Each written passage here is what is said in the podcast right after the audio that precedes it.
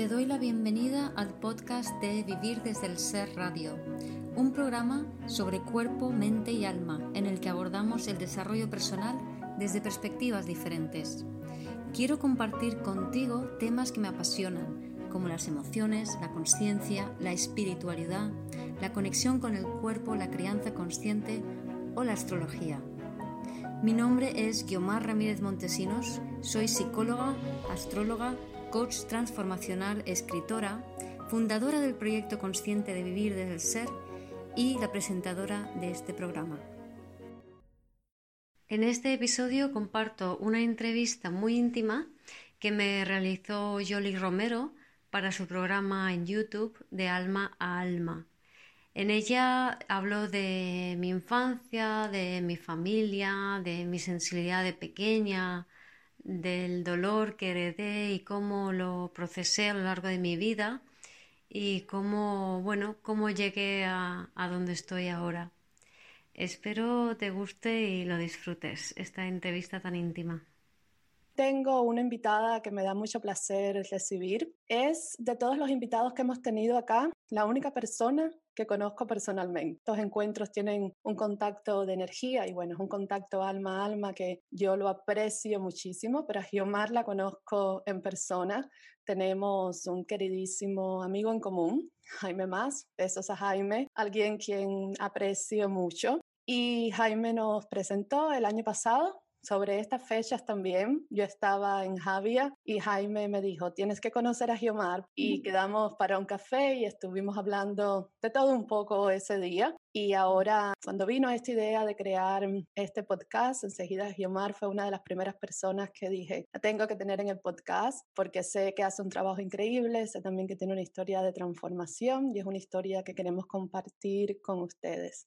Giomar Ramírez Montesinos es psicóloga, astróloga, coach transformacional y escritora. Es la creadora del proyecto educativo divulgativo Vivir desde el Ser y autora de dos libros maravillosos que se los recomiendo totalmente, llamados Vuelve a ti y Vivir desde el Ser.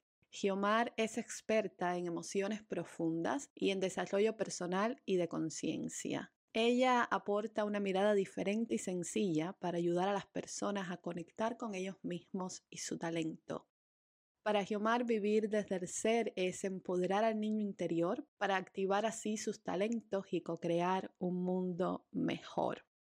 El tiempo de conversación con Giomar pasó demasiado rápido y se quedaron muchas cosas por hablar, así que sin duda es alguien que repetiremos acá en el podcast para hablar de temas más específicos. Pero por ahora los dejo con Giomar y esta conversación alma a alma. Muchas gracias, Yoli. Muchas gracias a todos que están escuchando. ¿Cómo te sientes? Pues muy bien, muy, muy relajada, muy tranquila. Eh, Hoy hace un día precioso aquí, entonces he disfrutado al sol un ratito, muy a gusto. Qué bien. Bueno, Giomar, en un principio, cuando comenzamos, hago algo que le llamo las siete del alma. Siete preguntas que me respondes lo primero que esté en tu corazón, lo primero que venga a tu mente y te sientas llamada para compartir. ¿Lista? Sí, vamos allá. vamos. La primera, dime una cosa que te hace sentir segura. Mi casa, mi casa. Eh, justamente es, estaba hoy justamente pensando en, en, todo el recorrido que llevo hecho, mm, la enorme inseguridad de la que vengo, de la que viene mi familia. Pertenezco a tres generaciones de nómadas prácticamente, o sí, prácticamente. Y creo que soy la única que ha estado tanto tiempo en un mismo sitio. que es yo he estado 25 años en esta casa. Y soy la única miembro de mi familia, la única persona que ha estado tanto tiempo en un mismo lugar, de tres generaciones, para que mm. te hagas una idea, ¿no? Y justo hoy estaba reflexionando sobre eso, ¿no? Decir, wow, o sea, creo que por fin me siento en mi sitio, en mi lugar. Creo por fin esto es lo que me da seguridad. Qué bonito. Número dos, em, dime una cosa que te hace sentir feliz y una cosa que te hace sentir triste. A ver, ¿qué me hace sentir feliz? Encuentros del alma. Yo creo que para mí la felicidad es cuando se encuentra gente que resuena a nivel álmico. Eh, no sé si te ha pasado, pero os ha pasado que hay como una especie de vibración de alegría, como una especie de, como si las almas que estuvieran conectadas con cada uno estuvieran montándose la fiesta ahí arriba, ¿no? Es una, una sensación de alegría muy particular. Viene mucho con el concepto también de podcasts, esa conexión alma-alma. Hay muchas cosas buenas de la conexión cuerpo-cuerpo, pero esa conexión alma-alma no tiene comparación. No, no, yo creo que es casi más pura por gracias a las redes, al internet, porque como que la parte corpórea mm, que estamos muy acostumbrados a relacionarnos desde la inseguridad y desde quiero pillarte y saber por dónde vienes tú y tal, y así me siento mejor. Estamos tan acostumbrados a eso que, que no conectamos a ese nivel más, más elevado, ¿no? Y Internet, como no tienes la parte física, vas automática. ¿Qué me da tristeza? Pues, ¿qué me da tristeza? Hombre, a nivel, a nivel mundial eh, me da tristeza la gente que todavía está muy metida en el paradigma antiguo con, esa historia del poder fuera, del sufrimiento, del miedo y todas estas cosas. Y a nivel personal, eh, yo he tenido tres depresiones y he sido melancólica de niña y mm, he logrado eh, superar todo eso, he, logrado mm, reprogramarme para dejar de vibrar en eso. Pero lo que me daba tristeza es em, la, carencia que tenía, la carencia afectiva, la carencia de registros afectivos. Entonces, eh, pero ya no los tengo, pero porque me he nutrido y cuidado. Número tres, ¿cuál es la característica física tuya que más te gusta? ¿Mi pelo? sí, es, ¿Mis ojos? Cuando yo pienso en ti, pienso en tu cabello. sí, sí, es diferente. Mm. hace lo que le da la gana. Nadie lo puede dominar, yo tampoco. Mm, bueno, quizás es un poco el reflejo de ti, así como espíritu libre, rebelde. Una vez me comentabas que eras un poco rebelde también, entonces me imagino que sea un reflejo de ti. Sí, yo creo que sí. Indomable. Em, número cuatro. ¿Quién o qué es lo que más amas? Ay, ¿Quién o qué es lo que más amo? Complicado. Me viene alguien en la cabeza, a la cabeza, por supuesto, no más decirlo, ¿no? Entonces es mi primera apuesta, pero es una persona con la cual todavía, o sea, apenas nos hemos conocido, pero es una persona con la cual he tenido una conexión eh, muy profunda, ¿no? Y mi esperanza es de que a lo mejor vaya más, mm pero mm, esa conexión para mí es muy especial. Mm, seguro que sí, va más. Ese tipo de conexiones siempre se desarrollan de una manera mágica. Em, número 5. ¿Cuál es la palabra del vocabulario que más te gusta? La palabra del vocabulario que más me gusta. Qué preguntas más complejas. Del, vocabulario español, claro. Sí, claro, claro, nuestro vocabulario. Es que me viene una palabra en inglés, que bueno, la traduciré, en inglés serendipity. Entonces, serendipity sería como las coincidencias, pero lo traduciría un poco como la magia de la vida. No es una palabra, pero... Hermoso. No, no conocía yo esa palabra. ¿No? ¿No? Es, serendipity es cuando se dan varias cosas al mismo tiempo de forma sincrónica. Es como las casualidades de la vida que, eh, causalidades o casualidades, ¿no? Entonces la magia, es la magia del encuentro. Mm, qué bonito. la palabra sería serendipity, aunque fuera una palabra en inglés. qué bonita. Mm, me gusta la magia, la magia del encuentro o la magia de la vida. Sí, es las dos cosas, ¿no? Porque la vida es una sucesión de encuentros. Mm, qué bonito. Eh, número 6. Descríbeme el momento perfecto para ti.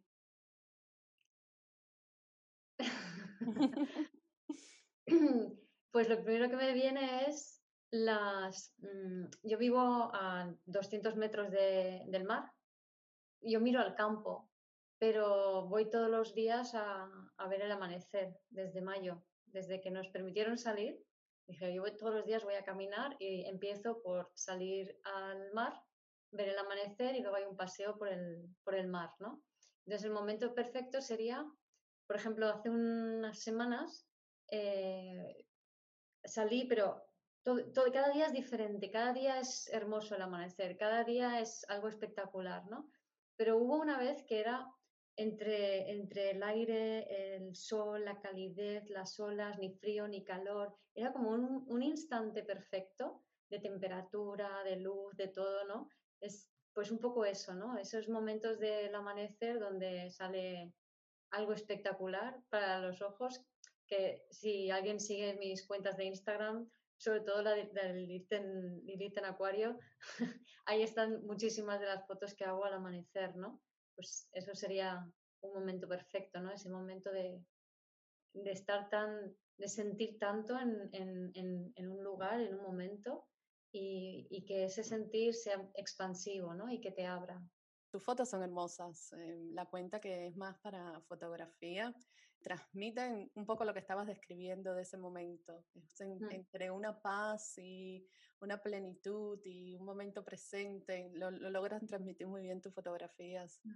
Mm, mm. Además, me encanta eso de haces una foto y a lo mejor tienes más personas a tu lado y no están viendo lo que estoy viendo yo no lo están viendo y yo capturo el momento y procuro además, me encanta cuando la foto es coral, ¿no? que son varios momentos sincrónicos a la vez, ¿no? volviendo al, a la sincronía o al serendipity, ¿no? Mm.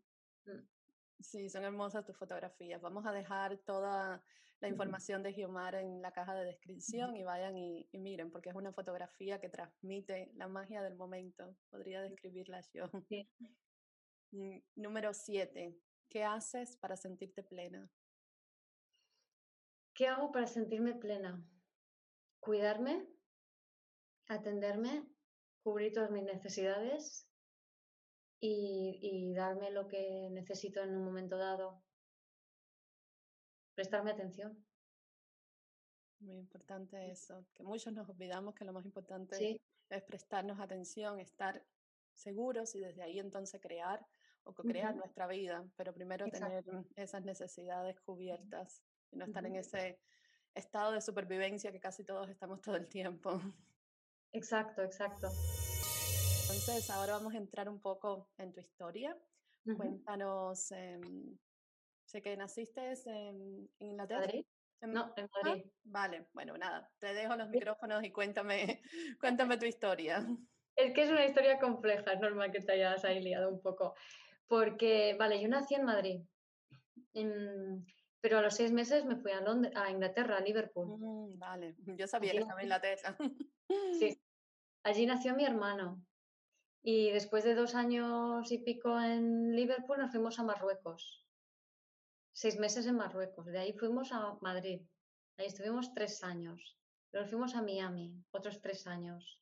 Luego Argentina, Rosario, dos años. San Francisco, cuatro años. Mm. Luego Javea, cinco años. Luego Madrid, cinco años y luego ya de vuelta en Javea. Y ahora ya llevo 30 años en Javea, 25 de ellos en esta casa.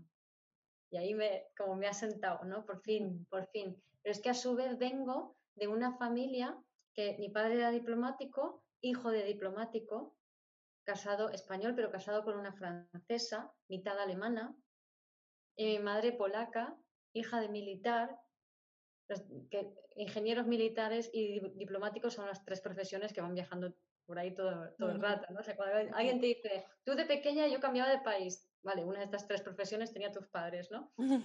y, y nada, entonces eh, mi madre, hija de militar, entonces también cambiaron mucho de, destino, ella nació en Varsovia, de una madre con estrés postraumático por la Primera Guerra Mundial y la Revolución Bolchevique. Mm. Y luego les pilla la Segunda Guerra Mundial, eh, a mi abuelo lo fusilan en Katyn, antes de eso lo meten en la cárcel y bueno, entre medias bombardeo la ciudad, em, entran los militares a casa a las 3 de la mañana primero a llevarse el padre, luego a llevarse toda la familia, los deportan a Siberia, los dejan ahí tirados en medio del campo como esclavos. Y eh, cuando ya consiguen entender, o sea, descubren que había terminado, que había un armisticio, se cogen un tren, van caminando, llegan a una estación, cogen el tren y de allí poco a poco llegan hasta Palestina, donde encuentran a los ingleses, donde se van por fin a Inglaterra, ¿no? Mi madre con su madre y, hermana y tíos. Entre medias muere mi tío también. Entonces, claro, o sea, es, como ves, es una historia de, nómadas, de pérdidas, de muertes, de, desolación, de abandono, y de mucho cambiar de un, de un, país a otro, de un país a otro, todo el rato, sin raíces, sin raíces. O sea, vengo de tres generaciones de que no hay ningún tipo de raíces. Mm. Y claro, unos padres así tampoco te pueden ayudar a enraizar. Me parece muy bonito cómo sabes toda la historia de tu familia, porque muchas personas no saben la historia, de dónde vienen, no saben la historia, y creo que eso es muy importante para entender muchas cosas de nosotros que quizás llamamos carácter, algunas personas llaman carácter, esa manera que está en nosotros, eh, de dónde vienen y el por qué somos así. Y creo que has hecho todo tu trabajo en saber de dónde viene todo, quién eres. Sí, sí, claro, porque yo cuando nazco mm, soy muy sensible y yo no lo sabía. yo simplemente absorbía todo el dolor transgeneracional. Yo tenía sueños, pesadillas de pequeña que entraban soldados y yo huía por las escaleras y me escondía en un armario. Y en el último instante había un soldado que yo me tapaba con los zapatos y la ropa y de repente un soldado abría la puerta del armario y yo decía, ¡Ah!". ¿vale? Y es un sueño recurrente que he tenido años. Luego me enteré de que mi abuela sufrió, estando estudiando en Moscú en un colegio de niñas bien, eh, sufrió la revolución bolchevique, entraron en ese colegio mataron, asesinaron, violaron, escuartizaron y todo lo que hizo falta los bolcheviques. Ese sueño no era tuyo en esta vida, ¿no? Es un sueño como heredado. Claro, pero así un montón de cosas. Un montón de patrones, de imágenes, de otros sueños, de miedos. Estaba plagada de todo eso. Y claro, si tienes, estás plagada de miedos ancestrales, tú vives en tu mente, tú vives disociada de ti, no vives conectada con el cuerpo. Mi madre no estaba conectada con el cuerpo, mi padre tampoco, por lo que habían sufrido ellos. Entonces, son muchas generaciones de desconexión y desarraigo. Entonces, estaba a años luz de estar en mí. Y eso es, digamos, mi vida. Tengo 54 años, casi 55. Ha sido todo un viaje para meterme hacia adentro y volver a mí. Que es, vuelve eh, ese es el título de mi segundo libro. Em, cuéntanos entonces un poco de tu niñez, cómo era esa niña que tenía todas esas memorias que, que, no eran de ella, pero que quizás no podía explicar y sobre todo no sabía cómo relacionarse con esas memorias o cómo desprenderse de ellas. Claro, claro, lo que sucedía es que de pequeñita era imposible conectar con los demás. O sea, lo mío es la conexión, por si, si te has fijado, ¿no? Entonces era, no podía conectar con los demás. Entonces me encontraba con el rechazo de, de lleno de todos los niños.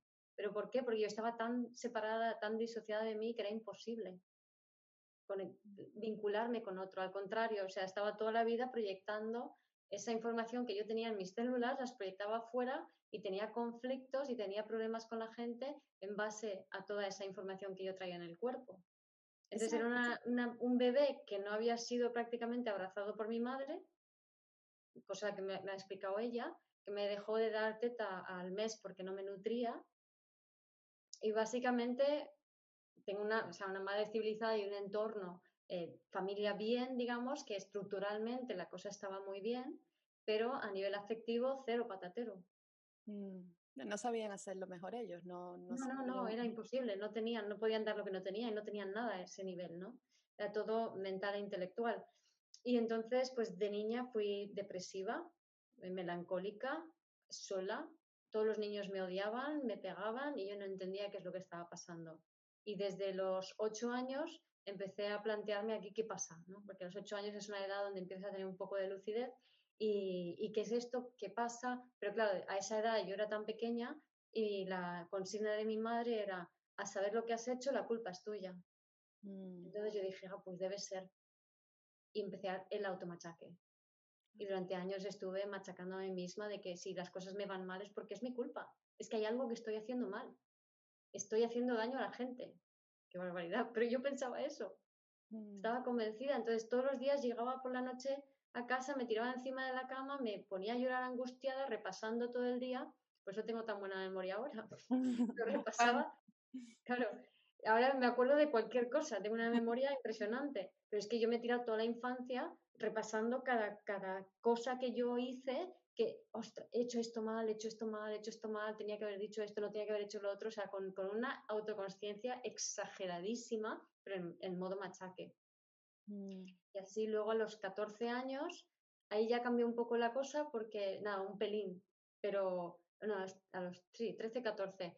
en una de estas angustiada, o sea, digamos, de los 8 a los 14, mi tónica era todos los días llegar a casa y llorar de qué es lo que había hecho mal, ¿no? Y un día ya, o sea, digo, es que no lo aguanto, o sea, no lo aguanto, no aguanto esta soledad, no aguanto este dolor, no aguanto esta tristeza. Claro, yo no tenía ni idea de que estaba cargando con el dolor transgeneracional y con estrés postraumático y todo eso. O sea, el cuerpo lo tenía plagado de estrés postraumático. ¿Tú crees que esa desconexión que tú sentías, claro, la habías heredado, pero viene del miedo de tus ancestros al todo lo que vivieron y lo que otras personas quizás le pudieron hacer o era la desconexión que tú tenías contigo misma? Buena pregunta. Em, de entrada me abrumaba todo lo que mm, todo lo que estaba sintiendo, yo lo atribuía a mi vida y no tenía ni idea de lo que es el transgeneracional, ni que podías heredar cosas, ni nada por el estilo. Entonces yo simplemente sentía un montón de dolor, sentía un montón de soledad eh, luego las personas a mi alrededor, todo el mundo me rechazaba, todo el mundo, eh, o sea, no había excepción, hasta mis padres, hasta mis hermanos. O sea, todo el mundo me rechazaba, todo el mundo me odiaba, todo el mundo me decía que era asquerosa, todo el mundo me pegaba. ¿Esa era tu percepción que las personas te rechazaban o realmente pasaba? Era bastante cruel, eh, pasaba. iba un poco más allá de ser mi percepción. O sea, ahora yo entiendo que yo creé esa realidad, evidentemente no a propósito, pero en base a toda la información que yo llevaba, llevaba adentro. Mm. ¿Entiendes? Entonces, yo creé una realidad bastante asquerosilla para mí sin saberlo, pero ten en cuenta que o sea, un, un, niño normal tiene algún tipo de apoyo de alguien. Mm. Tiene, si no los padres, los abuelos, algunos amigos. Yo no tenía nada, a nadie, en ningún momento. Pues mis dos padres disociadísimos, no quería saber nada de los niños y la culpa es tuya. Mm. El hermano que me sigue con celos de que yo era la mayor, pegándome todo el rato, y el pequeño ahí como a lo suyo, separado, ¿no? Entonces, no tenía nadie más. Y mm. la primera vez que tuve una amiga era con 12 años. Mm. Todo lo demás era rechazo, odio, rechazo, odio. A lo mejor el primer mes la cosa iba bien, pero al cabo de un tiempo la gente decía, pues no juegues con ella porque si juegas con ella yo no juego contigo. O me cogían y me daban cabezazos contra la pared. O me, me, atacaban directamente, o me pegaban, o me tiraban cosas, o... E, eso era mi, la tónica. Y claro, e, era tan, pero si gente que no conozco de nada me estaba haciendo eso, ¿qué está pasando aquí? ¿Sabes? Entonces yo decía, ¿qué hago mal? Porque esto no le está pasando a nadie. Digo, es algo que estoy haciendo mal. Y venga, machaque, machaque, machaque. Claro, el machaque lo empeora. Entonces estaba como sin salida. Lo que te decía, y al final llegó un momento que con 14 años más o menos, en una de estas tiradas en la cama, angustiada, y diciendo, empiezo a decir, ¿por qué, por qué, por qué, por qué me pasa esto a mí? Y oigo una vocecita muy claramente que dice, tranquila, es por algo. Mm. Y ahí fue como, o sea, de eso me acuerdo siempre, ¿no? Y mm, no es que me aliviase del todo ni, ni, ni solucionó nada, ¿no? Pero, pero de alguna forma es el primer momento donde, donde adquiero como una sensación de destino. O mm. sea, que mi vida es para algo. Mm, ¿Crees que era para romper ese trauma generacional que venía en tu familia? En parte sí, en parte para cortar ya definitivamente con, con todo ese trauma pero además para pues, todo lo que he aprendido para enseñar a la gente a, liberarse de eso y a volver a ellos. Mm. Sí, es el poder de la historia personal. Claro. Todas nuestras partes sanadas y todo ese trabajo que hacemos en nosotros es luego para traerlo al colectivo, para traerlos a otros y apoyar a otros. Sí, sí, sí, sí. Porque es algo, además, eso es algo innato, o sea, ayudar a otros es algo innato en mí, ¿no? Desde, desde chiquitita, a pesar de cómo era tratada, lo único que yo deseaba era ayudar. Mm. Y esa, vamos a volver a esa niña de, de 14 años que estaba sufriendo tanto, pero que escuchó una voz. ¿A qué tú atribuyes esa voz? Eh, para ti, que ¿esa voz de dónde venía? Yo lo llamo la vocecita. Em, como tampoco nos hemos presentado formalmente, es una vocecita que de vez en cuando aparece. Mm. Em, solamente es una vocecita que me acompaña, es una, como una presencia que me acompaña, pero en voz, nada más. y mm, no sé, de, alguna manera es cuando escucho la voz no hay dudas. Mm. O sea, es certeza absoluta. Por ahí es. sí, entonces es algo que, bueno, la gente dice que si guías, que si ángeles, que si tal, que si cual, mm. la voz. Sí, no sé decirte más hay muchas definiciones, pero, pero al final todo, todo es lo mismo. Pero me gusta mucho la voz, porque, por ejemplo, últimamente yo uso el espíritu, pero no estoy totalmente, tú sabes que uno va cambiando mucho con estos conceptos y cómo lo define. Últimamente yo uso el espíritu, pero mientras más, digamos que yo integro a mí, no me gusta poner nada afuera y el espíritu me sigue pareciendo que es algo afuera. Exactamente, exactamente. Esa es, esa es, un poco la percepción que tengo. Si digo espíritu, si digo eh, guía, ángeles o lo que sea, es más fuera y no lo mm. siento como algo que está fuera. O mm. sea, es algo que soy yo, pero que no soy yo. No, no es este cuerpo y este tal, pero, pero es algo muy de mí. Mm. Entonces es lo único que percibo, ¿no? en esa posición estoy yo ahora de que Cualquier cosa que sea, me gusta traerlo a mí. Es algo que está dentro de mí, es parte de mí. Sí, yo creo que es, es muy importante hacer eso. Mm, sí, sí. Bueno, esa niña de 14 años que escucha esa voz y está sufriendo, pero decidió pues cambiar su futuro. ¿Qué comenzaste a hacer? Porque con 14 años es difícil encontrar el camino por muchísimos motivos. ¿Y qué comenzaste a hacer? ¿Cómo fue ese camino ya de más de sanación? Yo sé que tú una vez me dijiste que no te gustaba mucho la palabra sanación. Voy a hacer la corrección. Recuerdo una vez que me lo dijiste. Em, pues bueno, el camino de regreso a ti, creo que así tú lo defines más. Sí. Mm, comenzaste el camino de regreso a ti. Sí, bueno, el, fue muy largo, eh, muy largo. A ver, con, con 14 años, a poco después de eso de la vocecita, ya nos mudamos de vuelta a España y en Javea, y donde vivo ahora. Y me acuerdo que iba al instituto y siempre cuando llegaba a un sitio, al primer mes, el primer mes todo iba muy bien, pero al cabo de, de ese mes empezaban a fallar las relaciones. Pero esta vez, de repente, como tuve una luz, un momento de lucidez y me di cuenta de que las personas se relacionaban entre ellas mediante una serie de códigos establecidos. La gente no es consciente de eso. Hoy en día eso se llama habilidades sociales. O sea, ten en cuenta que mi madre, atención cero. O sea, yo cada vez que tenía un problema era cómetelo con patatas, que es tu problema. Entonces, para decirte que cuando le digo, mamá, tengo puntitos negros en, en los dientes, me dice, lávatelos más. Y después de eso, como siete años más tarde, cuando yo ya empecé a ganar mi dinero, me gasté un pastón en arreglarme la boca por los caries que tenía. Mm. Para que veas el nivel de desatención. ¿Sabes? Entonces, claro, ayuda cero, por supuesto, psicólogos y menos en aquella época, cero y menos aquí.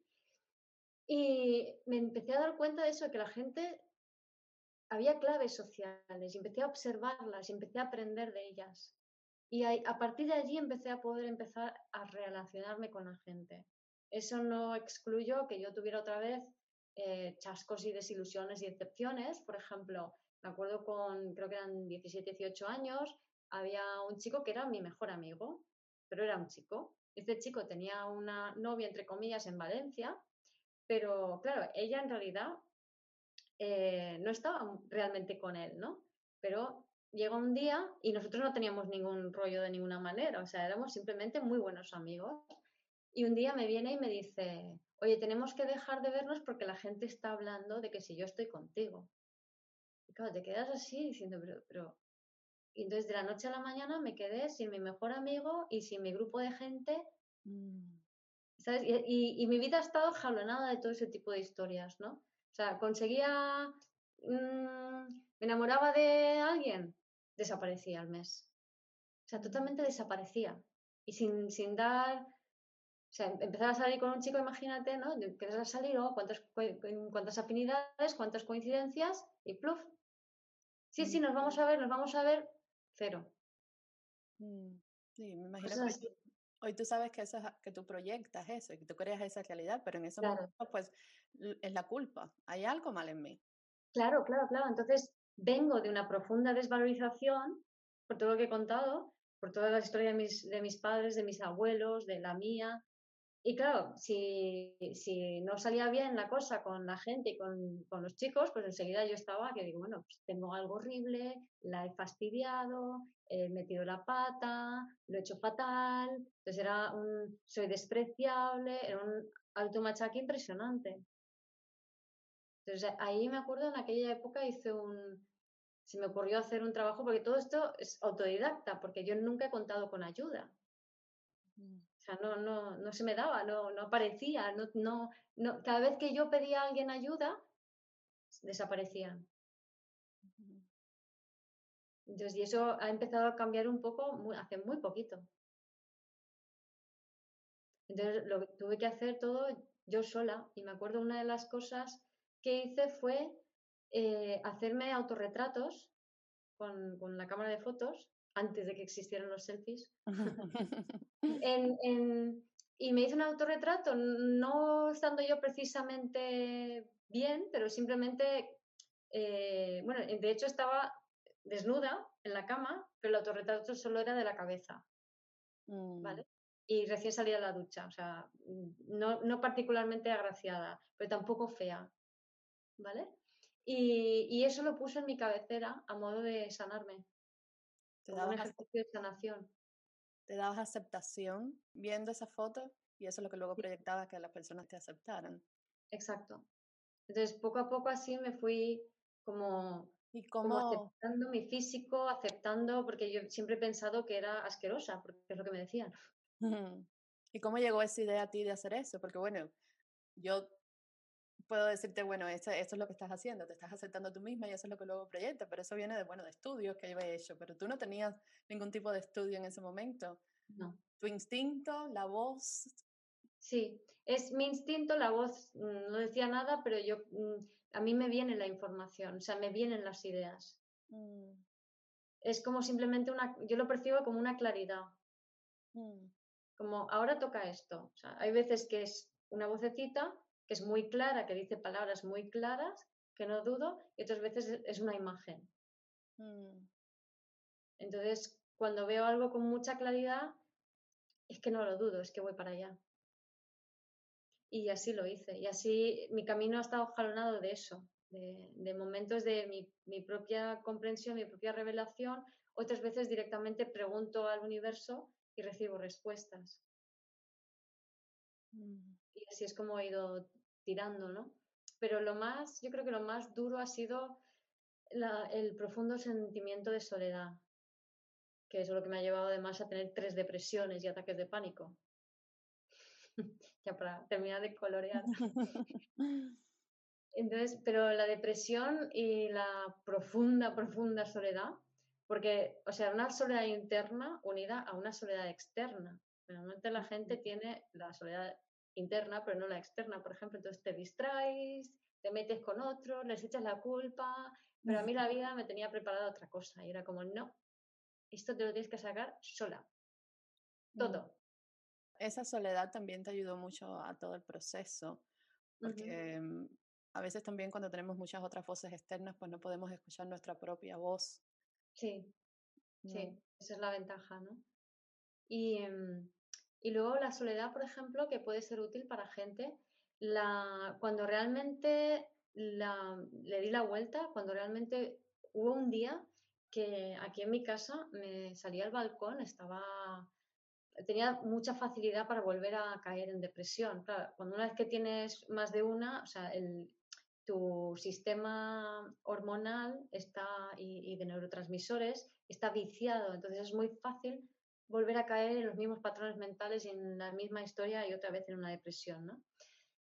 Entonces, en una de estas, estaba fuera en, el balcón, estaba ahí sentada, estaba triste y sola y un poco mi mantra era, mm, estoy sola, nadie me quiere. estaba triste y sola y, y entonces se me ocurrió entregarme a esa soledad, a simplemente sentirla en lo más profundo que podía, ¿no? O sea, me entregué a ella, la sentí, la sentí, la sentí, la sentí. Y eso lo que hizo es como que salí por el otro lado. O sea, algo hizo clic y nunca más he vuelto a sentirme sola. Mm. Nunca. El volver a, a sentir desde un nuevo estado de conciencia, porque todo ese trabajo que tú habías hecho ya te había llevado a un nuevo estado de conciencia, donde podías entender más las cosas. Y el volver a sentir todo eso que te hace daño de un nuevo estado de conciencia, para mí tiene un poder muy Mm, grande, pero mm. hay que, hay que atreverse a sentirlo todo de nuevo. Y realmente es sentarte, sentirlo y entregarte a ello. Y si tienes miedo de que te vas a quedar allí y que te va a absorber un agujero negro, pues te pones el despertador y te das 15 minutos. En serio, o sea, con 15 minutos de me entrego a esta sensación, o 10 incluso, es suficiente. mm. Porque Yo una vez que lo atraviesas, es que es definitivo. Mm, sí. Para mí, aunque yo sé que no te gusta la palabra sanación, pero es la palabra que yo uso, para Sí, mí, no para mí no, no hay sanación sin, sin trabajo de sombra, que no es más que el trabajo ese de sentirlo todo de nuevo, sentir toda la oscuridad de nuevo, desde ese nuevo estado de conciencia. Y sí, va a doler por lo que tenga que doler. No sé, 15 minutos o no, eh, sentirlo lo que sea necesario de sentir el- y, y el tiempo que sea necesario y es un trabajo definitivo. Por eso también la, a ver, no pasa nada que la gente use la palabra sanación, evidentemente, ¿no? Ni, ni trabajo ni sombra. Pero casi le tengo más cosita a la palabra trabajo que a la palabra sanación. Sí, Pero eso explícame, lo- expli- explícame más sobre eso, Sí. porque la, la palabra trabajo. sí. Pues la palabra trabajo astrológicamente está asociada mucho, mucho a los signos de tierra y en especial a Capricornio. Capricornio es la esencia del patriarcado. Patri- Capricornio elevado, elevado, sublimado, es conciencia, pero Capricornio vibrando bajo es autoridad externa, límite, culpa.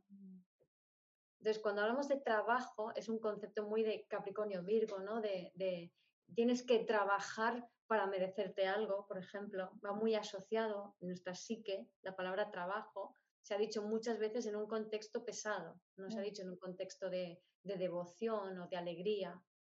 Es una palabra que ya lleva una carga. ¿vale? Lo mismo que con la palabra sanación. Lleva una carga, en el caso de la palabra sanación, es una carga muy del, del bypass espiritual. Mm, ¿vale? Entonces es eh, algo no sé qué de sanación y ya está. mm, Entonces, también ambos dan por hecho de que hay algo que está fallido en ti. que está mal, que debes arreglar. justamente el verdadero trabajo espiritual es darte cuenta de que no hay nada fallido en ti. Que lo único que tienes que hacer es cambiar de perspectiva. Y que estás en el momento que tienes que estar en, en todo momento es perfecto. Simplemente tienes que adoptar un punto de vista que te permita comprender de qué manera esto es perfecto para mí ahora. Sin, ojo, sin dejar de sentir todo lo que sea que se te viene por delante, ya sea bueno o malo, en el cuerpo. Que Mm, no es, sentir en el cuerpo no es, eh, ay, mira esto que me está pasando y cuánto sufro. Eso es sentir en la mente. mm. Sentir en el cuerpo es, "Ah, ¿qué estoy sintiendo? Sí, sí, para mí tiene mucho, mucho sentido lo que dices, porque el trabajo espiritual es exactamente eso. No estamos rotos, nuestro ser es magnífico y perfecto y, y es llegar a él, quitando, Mm. quitándonos todo lo que nos han puesto y nos han hecho creer que estamos, que estamos rotos o que hay algo mal con nosotros.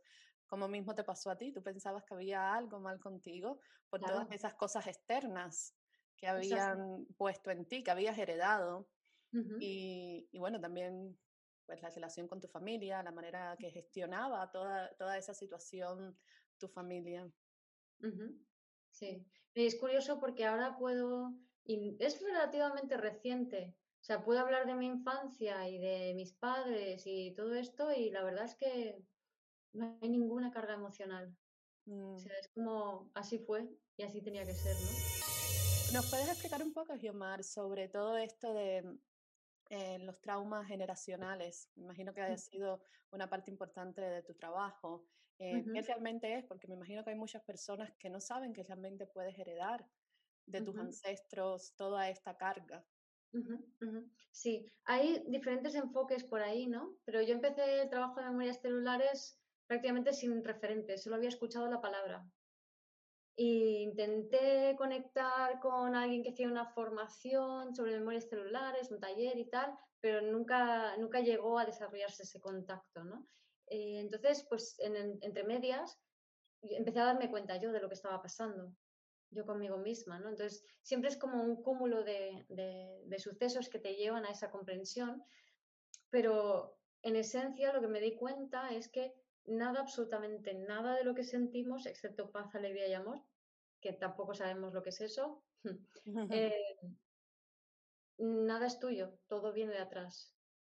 Todo viene condicionado por las historias de tus ancestros, mm, barra vidas pasadas, y por supuesto se ha replicado en tu infancia en alguna manera, porque tú lo has recreado en base a esas memorias celulares. Entonces, mientras estemos condicionados por esas historias ancestrales no resueltas, pues nuestra vida no va a ser, no, no vamos a poder tener realmente control sobre ella, no vamos a ser creadores o co-creadores de nuestra realidad, porque estamos pillados con las memorias ancestrales, además por pertenencia. Mm. Esto está relacionado con el bebé interior.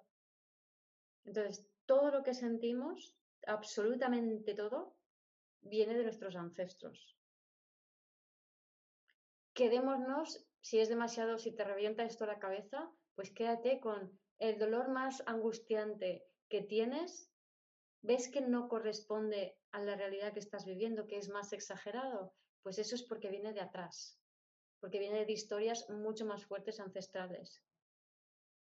¿Vale? Entonces, ¿cómo se heredan esa información? Es una información inacabada que en base a nuestro deseo de pertenencia véase bebé interior que ahora explico, em, nos conectamos desde el dolor en vez de desde el amor.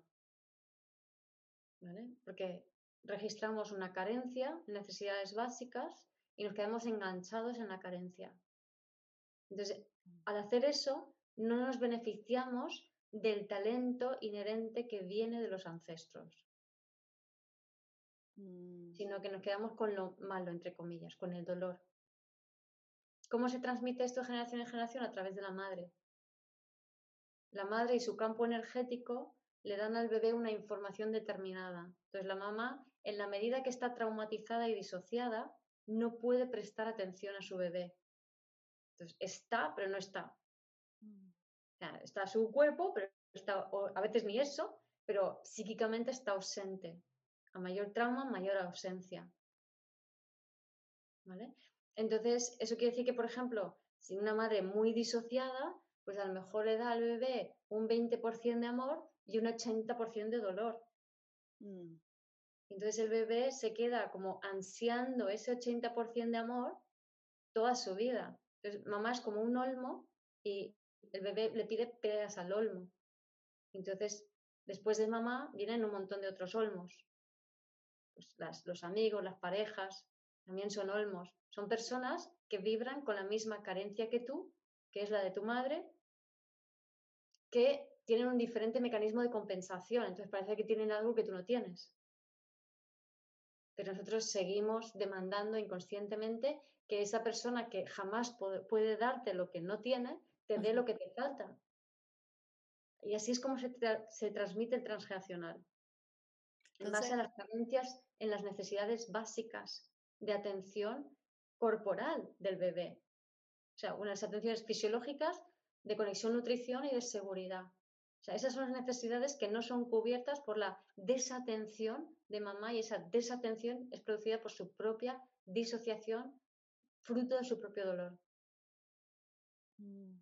Entonces no somos, sino que pertenecemos. Pertenecemos a un sistema dolido, y lo que yo invito a la gente a hacer a través de mi trabajo, a través de mm, todo el material que produzco, en mis libros y en especial Vuelve a ti, es que por un lado aprendes a sentir y experimentar en el cuerpo las sensaciones para tener vivencias menos fuertes en el exterior y liberar esas memorias celulares y a la vez atender lo que no fue atendido de tu bebé interior.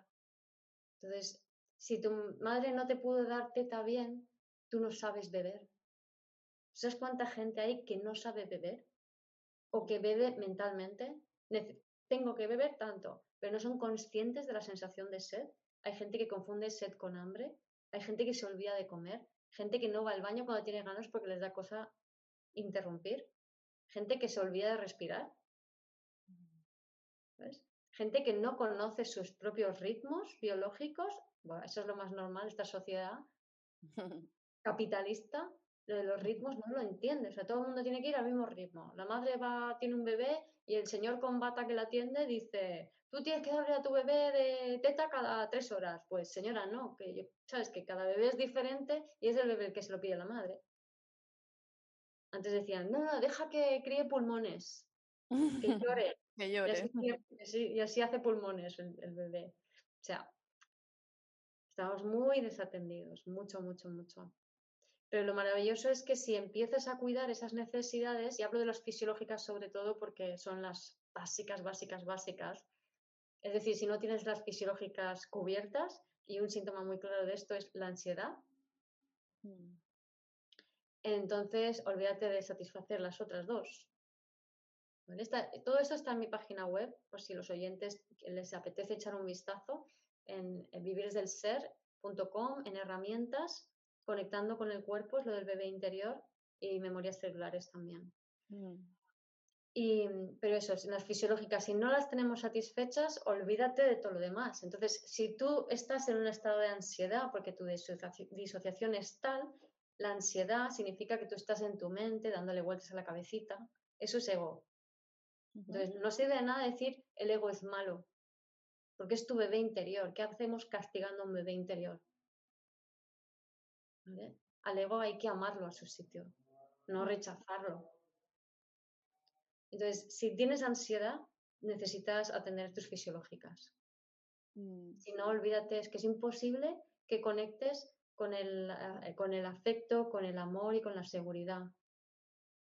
Como lo que me preguntabas antes, ¿no? La, respuesta que te daba antes de cuidarme, pues es esto, ¿no? O sea, es estar tan pendiente de tu cuerpo que vas observando cuando se te olvida en qué lugares, en qué momentos me he desatendido. Mm. Hoy todavía me he pillado con alguna desatención ahí y dices, ostras, esto, claro.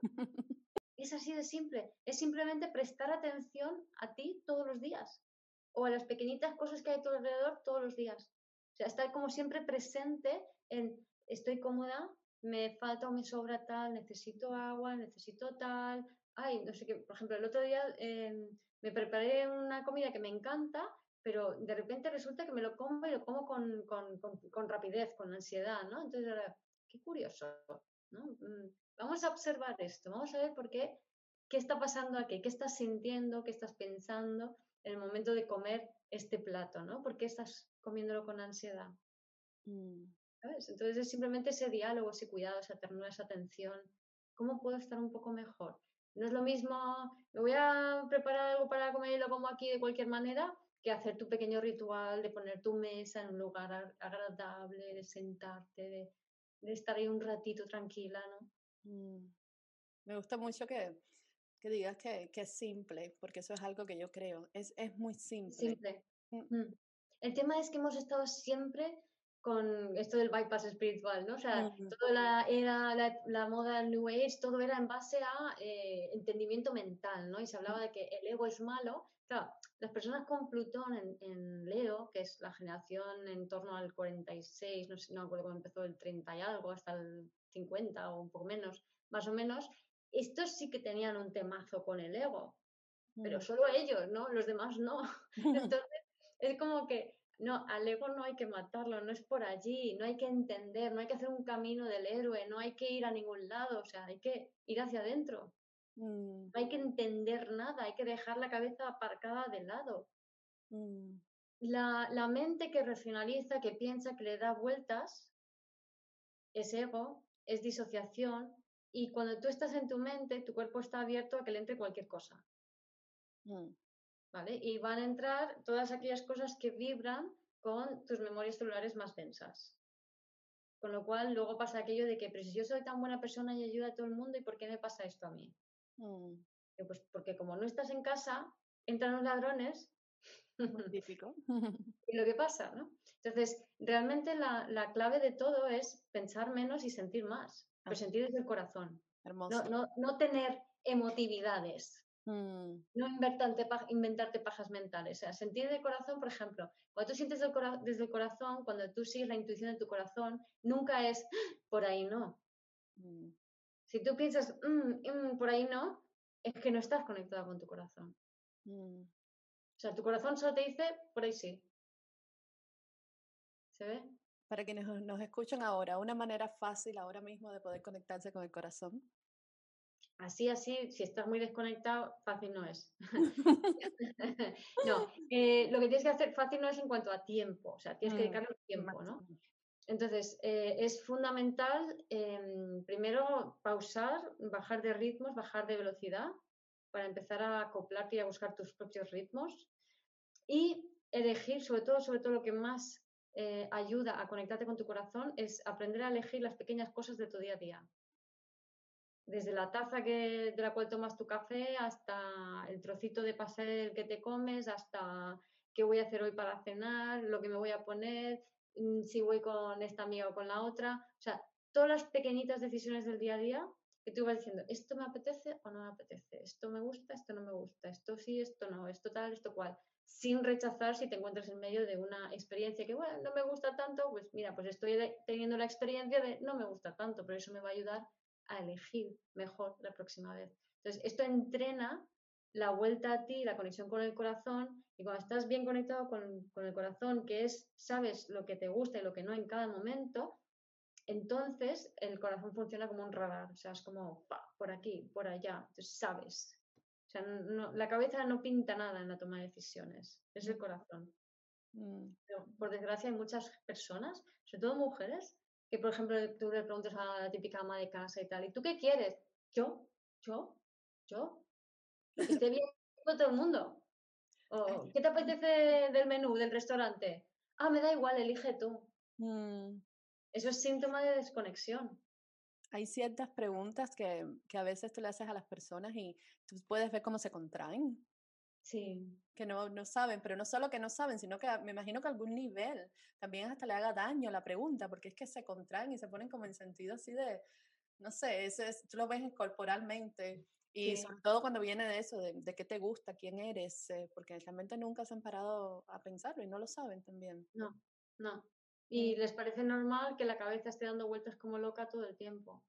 Es como, mm. bueno, eso es así, ¿no? Todo el mundo está así. Y hay gente incluso que ese darle vueltas a la cabeza se creen que eso es señal, gente más hombres que mujeres he conocido que piensan eso, eh, se creen que son inteligentes, porque la cabeza les mm. da vueltas. Mm.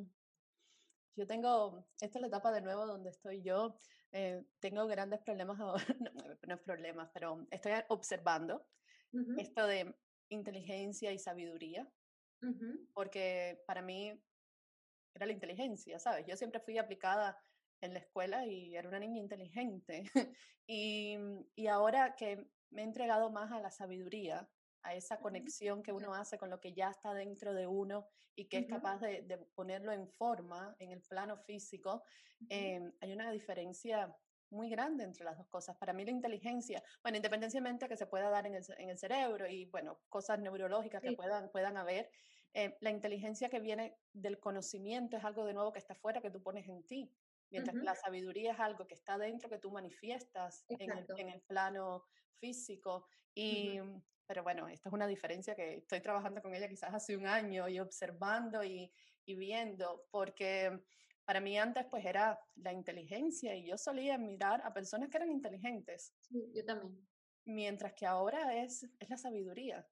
Sí, sí, sabiduría, por supuesto, que no viene de ningún título universitario y que no, viene de muchas cosas que antes, como, como categorizábamos antes una persona inteligente.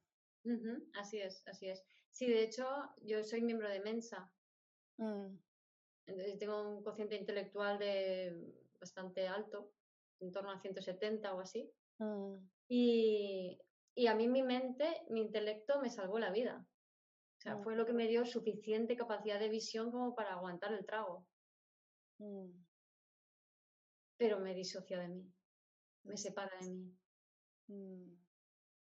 Entonces ahora ya algo queda, evidentemente, pero, o sea, digamos, la capacidad para hacer malabares mentales la tengo todavía, pero no es, no es, o sea, he pasado por una etapa donde aparentemente ese intelecto se deshacía, ¿no? Entonces eh, perdía lucidez, perdía claridad, perdía memoria. Y yo estoy con o sea, ya estoy menopáusica y todo el momento de la premenopausia y tal, todos los síntomas, yo no he ido a ningún médico. Eh, un médico homeópata he consultado para ver si está todo en orden, tómate omegas y todo esto, sí. Suplementos naturales y nada más, ¿no? Pero yo, aparte de eso, eh, me he dejado, eh, digamos, desintegrar a todos los niveles con la menopausia, que astrológicamente la menopausia es el retorno de Quirón. Y cuando Quirón retornas, retornas cuando conectas con la savia interior. Pero ese retorno de Quirón implica una enorme liberación de memorias celulares y un proceso de deconstrucción a todos los niveles. Mm. Entonces yo me he deconstruido físicamente e intelectualmente en los últimos de cuatro o cinco años. Mm. o sea, a todos los niveles, a todos los niveles. Físicamente porque estaba haciendo mucho deporte, mucho ciclismo, que a mí el ciclismo en su día me ayudó mucho a conectarme con mi cuerpo. Le hice mm, ciclismo de carretera muy intensamente, luego ya de montaña, y así durante muchos años. Pero luego se empezó a dar de que no, o sea, que no podía salir, que si tenía una lesión, que si no sé qué, que si no sé cuánto, o sea, y entonces dejé de ir, dejé de ir, o sea, el universo me estaba diciendo basta, basta ya de esto. Pero vale, entendía que era el mensaje, ¿no? Y, y entonces al final ya lo, lo dejé del todo y perdí toda la masa muscular que tenía, o sea, me quedé seca, sin, fuerza, sin masa muscular ni nada. Y paralelamente toda la desintegración mental también, ¿no? O sea, por un lado, la pérdida de memoria, que es típica, ¿no? La pérdida de la vista, que yo siempre me he amparado mucho con la vista. Entonces, como que, que, muchas sensaciones de pérdidas a todos los niveles corporales, físicos, tal, e incluso a nivel de mi centro de, tengo un centro de terapias que ahora ya por fin dejo, pero los últimos dos años yo sabía que esto venía, porque todo se iba, yo percibía como todo el mundo se iba, todo se alejaba, mm, ya no había gente como antes, ya no estaba el equipo, ya se iban desintegrando todo. Entonces ahí pasé como esa etapa de el nido vacío, ¿no? La pérdida. Y, y, sabía que eso era lo del nido vacío y que eso eran memorias celulares de, las, de todas las historias de la guerra de mi madre y mi abuela, lo veía con claridad, ¿no? Pero era como, bueno, pues vamos a atravesarlo, ¿no? Entonces te permites la tristeza, te permites las emociones, te, abandonas un poco el proceso que es necesario, ¿no? Y ahí me ayudó un poquito una lectura que hice con un astrólogo con la luna progresada, que me dijo, mira, es que tienes la luna progresada entrando en Escorpio, hasta que no salga de Capricornio, mm, esto no cambia, o sea, es una deconstrucción total y absoluta. Digo, vale, bien ya sé que esto va a durar dos años. Mm. y decías, ahora ya estoy empezando a ir al gimnasio, estoy reconstruyendo la musculatura, pero ya con otra creencia. Desde otro lugar. Desde otro lugar, porque la mm. musculatura refleja tus creencias. Entonces tenía muchas, muchas torceduras, digamos, muchas contracturas, muchos dolores, muchos... Entonces las, todo eso refleja las creencias anquilosadas y es necesario perder todo para poder reconstruir de una forma diferente. Mm. Ese ha sido un poco el, proceso de estos últimos años. Bueno, Giomar, vamos a hablar un poco de cómo llegaste a la astrología, porque hoy es 30 eh, de diciembre y quiero entrar y terminar el podcast con este tema, que es el tema de la astrología. Te cuento cuando nos conocimos estabas como comenzando en el camino y bueno, un año después pues veo que de alguna manera tu trabajo está muy enfocado ahora en la astrología también. Sí, o sea, todo empieza, en realidad todo empezó cuando era adolescente, que me interesaba y cayó en mis manos el libro de Linda Goodman y digo, ay, qué interesante, que hablaba del sol, del sol por signo, ¿no? Y empecé a ver a la gente que conocí, le preguntaba su signo y veía lo que había en común y luego me acordaba, me acordaba siempre de los signos de la gente y entonces, luego, poco a poco, mm, no iba más de allá, conocí a una astróloga, me hizo la carta, Revolución Solar, me fascinaba hablar con ella, me compré un par de libros que nunca leí y así sucesivamente. Y entonces en 2012, no, en 2011 a finales, una amiga, otra amiga astróloga dijo, ay, quiero dar una clase en tu centro de astrología. Digo, venga, yo me apunto, ¿no? La apunté, me fascinaba, era una clase no para aprender a hacer astrología, sino para hacer autoconocimiento. Y al año siguiente ya repitió con otro grupo de gente y yo me volví a apuntar porque me encantaba. Pero entonces, eso fue en 2012 que un día que estaba así un poco aburrida en clase, dije, va, para la próxima voy a hacerles una poesía cada una basada en las lunas del libro de Caruti. Y le hago la poesía y al hacer eso es como que algo hizo clic y empecé a ver de qué manera lo que yo ya sabía como de mi propia experiencia personal y como psicóloga eh, coincidía con lo que había en la astrología, ¿no? Y entonces digo, ah, vale, esto tiene sentido para mí y de repente al día siguiente era capaz de leer una carta integrada y ver misión de vida en la carta. O sea, sí, de la noche a la mañana. Yo nunca estudié integración de carta, nunca estudié astrología. Luego a partir de allí empecé a, pues sí, a leer muchos libros y tal, y a interpretar muchas cartas. Y así pasaron muchos años.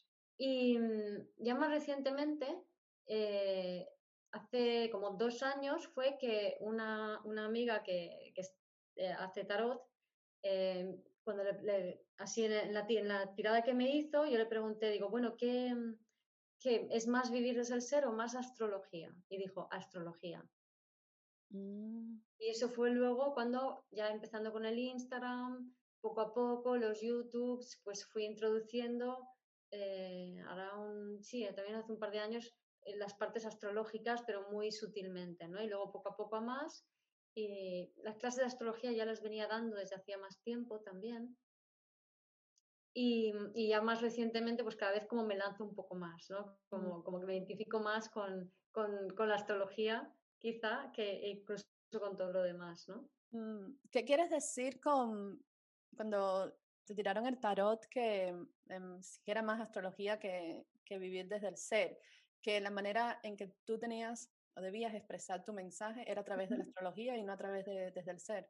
Sí, o sea, a ver, vivir desde el ser siempre va a estar ahí, de hecho, vivir desde el ser viene de la astrología, no es, mm. está separado, pero era como que la, en ese momento la lectura era que la astrología es importante, ¿no? Porque yo estaba muy enfocada y estructurada con clases de vivir desde el ser y dejando el mensaje astrológico un poco más como colateral, ¿no? Mm. Creo que también en los últimos años em, han vinculado la astrología con muchas otras partes del ser, no sé si de esa manera, y como de ser el trabajo este de crecimiento a través de la astrología. Y todo tiene tanto sentido para mí cada vez que los escucho a los astrólogos, digamos que de esta nueva generación que están haciendo este trabajo, tiene, para mí es como que, sí, claro, claro. Sí, sí, sí, es que desde la astrología evolutiva y demás se ve todo clarísimo, ¿no? Del proceso que estamos pasando los humanos, tanto a nivel global como a nivel particular.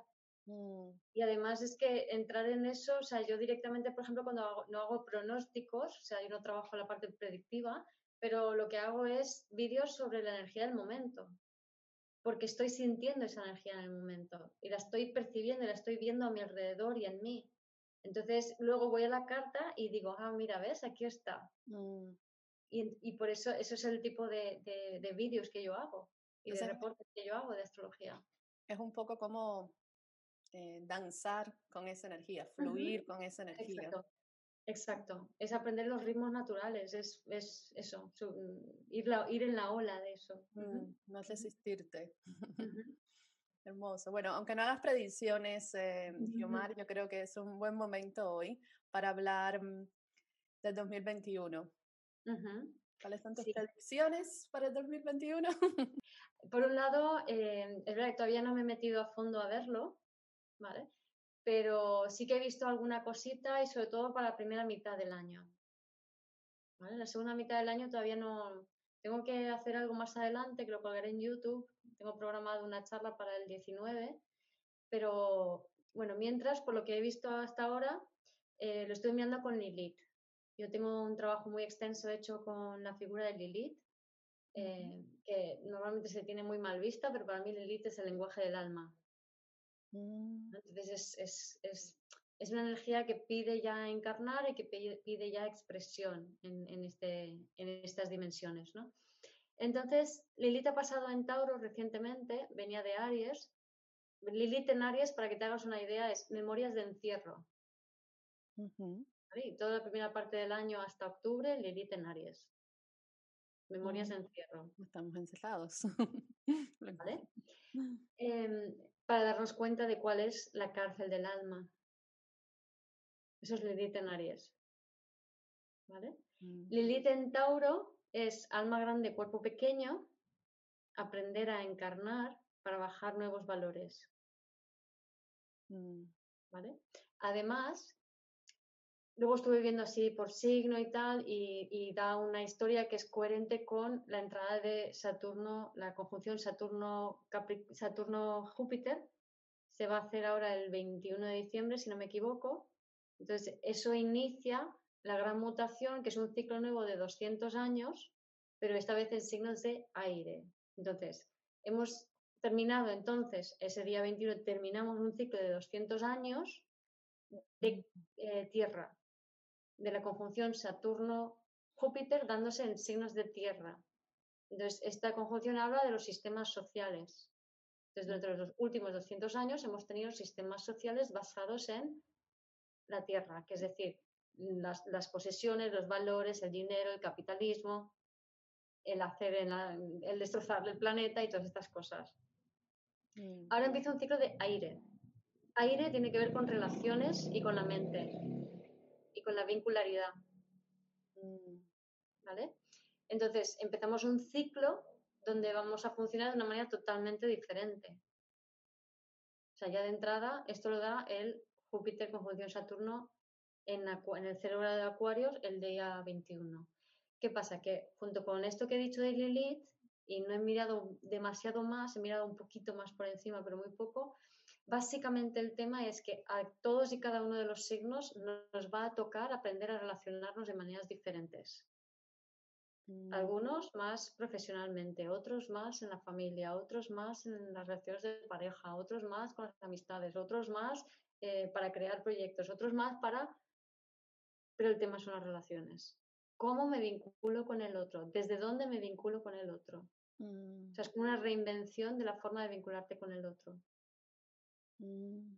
Como que ya este año lo hemos estado viendo en nosotros y ahora sacamos eso que vimos en nosotros y nos relacionamos con las demás personas desde ahí.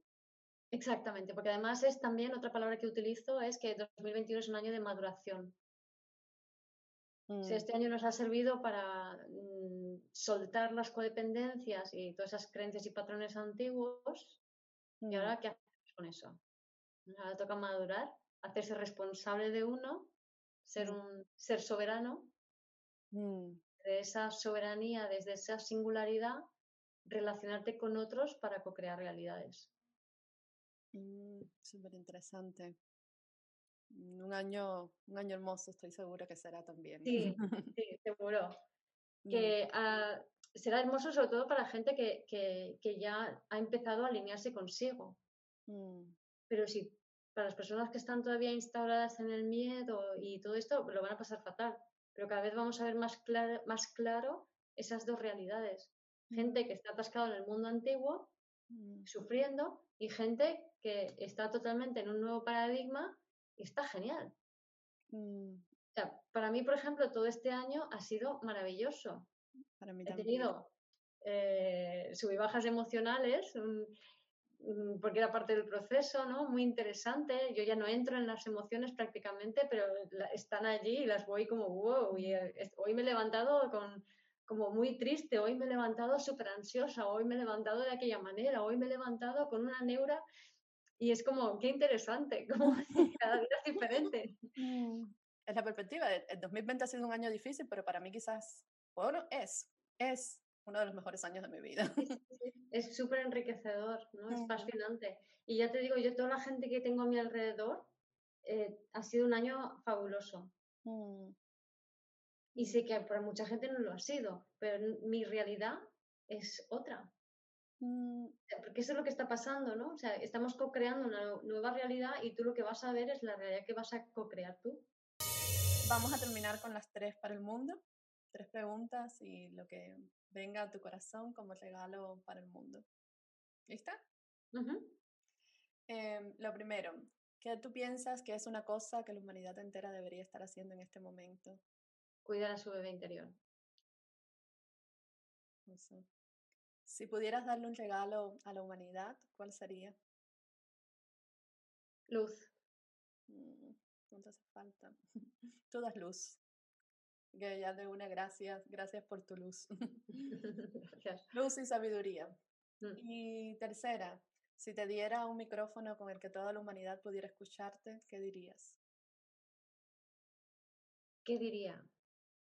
Yo creo que volvería al tema, o sea, da- daría un mensaje relativo al bebé interior y las memorias celulares, que la gente pudiera entender que no son culpables de nada, son herederos, que el sentido de la herencia es el talento, no el dolor, y que el camino es volver a uno, san- sanando su bebé interior, o sea, cuidando su bebé interior haciéndose caso a sí mismo y que eso te conecta con el corazón y el que guía todo es el corazón, no la mente. Y si hacemos las cosas desde el corazón, o sea, aprendiendo a detectar cuando el corazón se abre y cuando se cierra, dices, me abro, ahora sí, me cierro, pues ahora no, pues estoy cerrado, pues nada, es mi ritmo, me abro, me cierro, voy, vuelvo, el ritmo. ¿Vale? Y nada más. Si todos hacemos eso, el mundo cambia radicalmente. Mm, hermoso. Gracias, Gemar, por aceptar la invitación de estar acá. Y bueno, gracias por tu luz y tu sabiduría. Y podríamos Gracias. estar hablando Sí. por siempre. Gracias a ti, Yoli, porque me ha encantado. A mí también se me ha pasado el tiempo volando. He disfrutado muchísimo. Y cuando quieras, pues aquí estoy. Sí, nos quedaron muchas cosas. Hay muchísimas otras cosas que quisiera preguntarte, así que vamos a repetir sin lugar a dudas. Ujú. Gracias por escuchar este episodio de Vivir desde el Ser Radio. Si te gustó el contenido y los temas que hemos abordado, dame un like o un corazón y te invito a visitar mi web vivirdesdelser.com y a seguirme en las redes.